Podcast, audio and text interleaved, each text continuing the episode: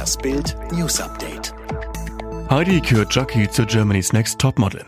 Die 21-jährige Jackie aus der Nähe von Wiesbaden hat das Finale von Heidi Klums Castingshow Germany's Next Topmodel gewonnen. Auf Platz 2 landete die Österreicherin Sarah und auch Platz 3 ging nach Österreich an Marine aus Wien. Für eine Überraschung sorgte die vierte Finalistin. Die Studentin Liana aus Kassel warf freiwillig das Handtuch. Die wohl umstrittenste Teilnehmerin der Staffel sagte schon nach rund einer Dreiviertelstunde, sie habe keine Lust mehr auf den Hass, der ihr entgegenschlage. Die Familie des getöteten saudischen Journalisten Jamal Khashoggi vergibt dessen Mördern. Wenn ein Mensch vergibt und sich versöhnt, bekommt er seinen Lohn von Allah, twitterte Khashoggis Sohn Salah. Darum verkünden wir, die Söhne des Märtyrers Jamal Khashoggi, dass wir diejenigen, die unseren Vater getötet haben, begnadigen. Khashoggi war am 2. Oktober 2018 im saudi-arabischen Konsulat in Istanbul ermordet worden. Khashoggi, der in den USA lebte, war ein harter Kritiker des Kronprinzen Mohammed bin Salman, der de facto der Herrscher im erzkonservativen Königreich ist. Die US-Bundespolizei FBI geht nach einem Angriff auf einen US-Marinestützpunkt im Bundesstaat Texas von einem terroristischen Hintergrund aus. Ein Schütze hatte am Donnerstagmorgen einen Soldaten auf der Basis Corpus Christi angegriffen und leicht verletzt, wie die US-Marine mitteilte.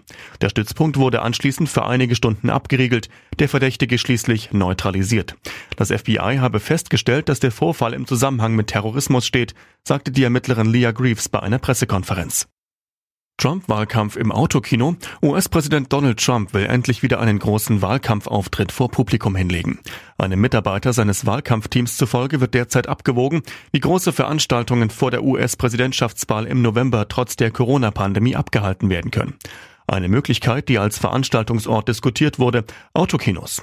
Für Mitte Juni seien erste Termine angestrebt, bevorzugt in umkämpften Bundesstaaten wie Wisconsin, Florida, Pennsylvania und Michigan.